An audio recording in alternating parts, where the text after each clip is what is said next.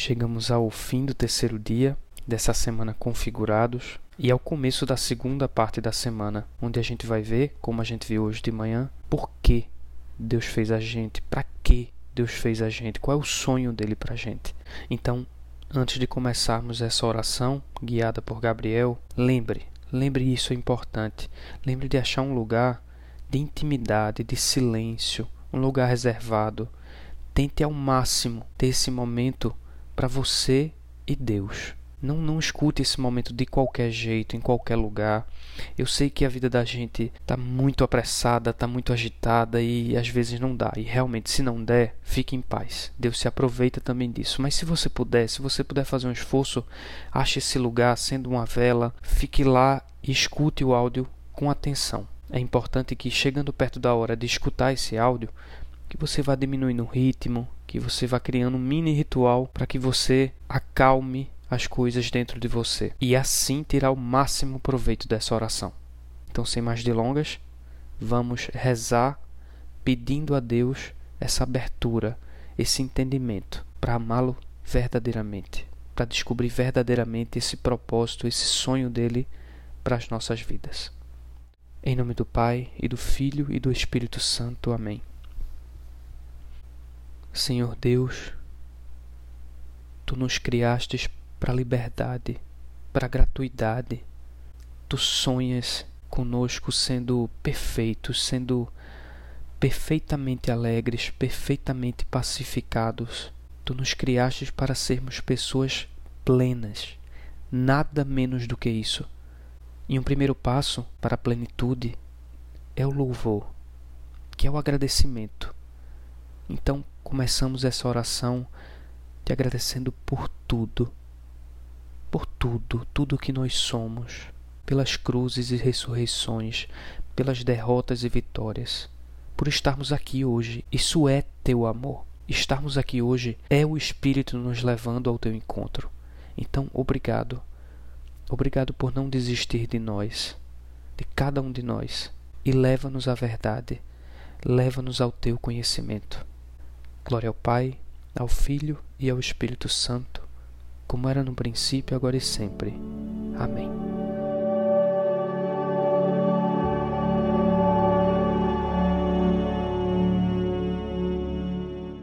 Na nossa primeira meditação, nós refletimos sobre até que ponto Deus já é o centro das nossas vidas.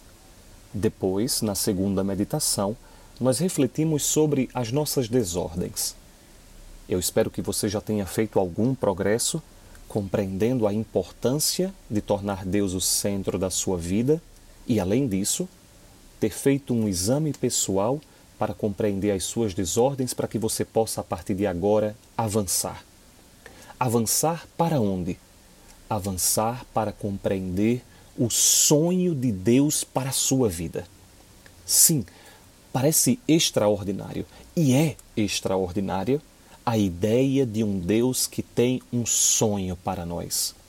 Deus tem um plano para nós. Deus tem um sonho para nós. Deus, quando nos criou, não nos criou ao acaso e não nos criou para um destino qualquer.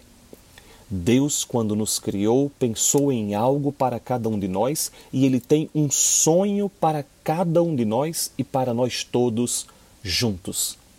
O sonho de Deus é nos dar uma vida que não passa. Vejam que coisa extraordinária.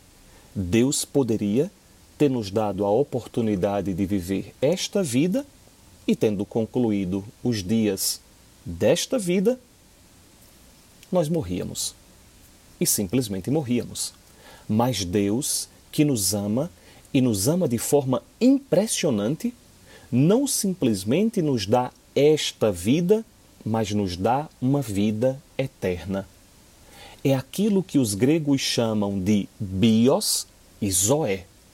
Bios, você lembra? A palavra biologia vem disso. Bios é a vida humana, é a vida da carne, é a vida animal. Mas os gregos têm uma outra palavra para falar sobre vida. Chama-se zoé. Zoé é a vida eterna, a vida definitiva, a vida completa, a vida em si mesma. Deus nos deu nesta vida uma vida bios, mas já nos deu a oportunidade, já nesta vida bios, de viver centelhas de uma vida zoé, de uma vida definitiva, de uma vida eterna que Ele espera que nós encontremos no céu, no paraíso. Então, o sonho de Deus para cada um de nós não é simplesmente que nós vivamos esta vida bios como os animais, nascendo, crescendo, morrendo, nascendo, crescendo, reproduzindo e morrendo. Não.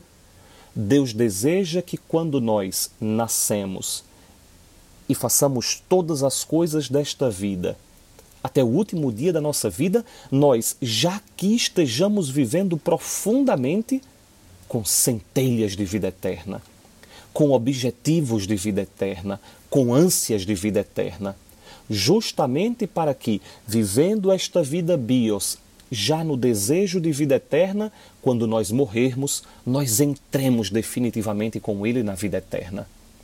E qual é a maneira concreta, objetiva, de nós vivermos já esta vida bios com centelhas de vida eterna? Não é de outra forma senão vivendo como Jesus.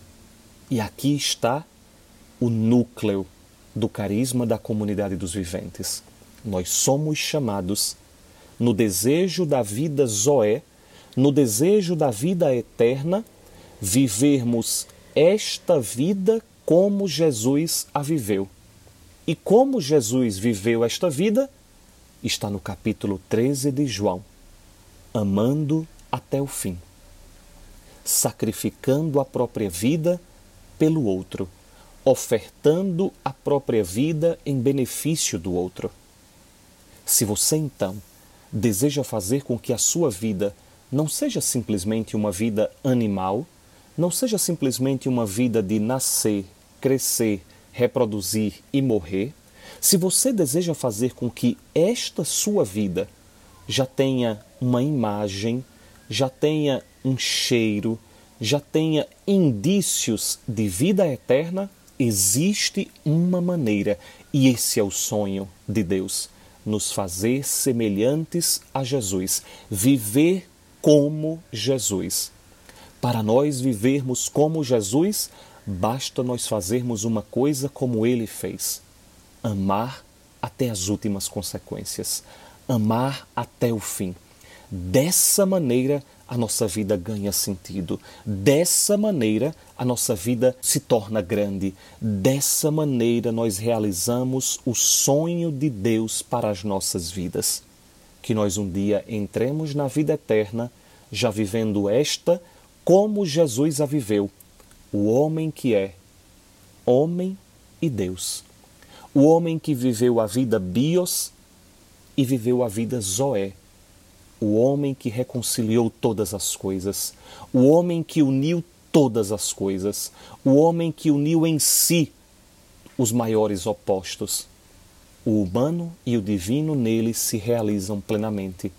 Se nós vivermos como ele, nós viveremos plenamente. Esta vida bios terá indícios, centelhas de vida eterna, e um dia nós entraremos com ele na vida que não passa.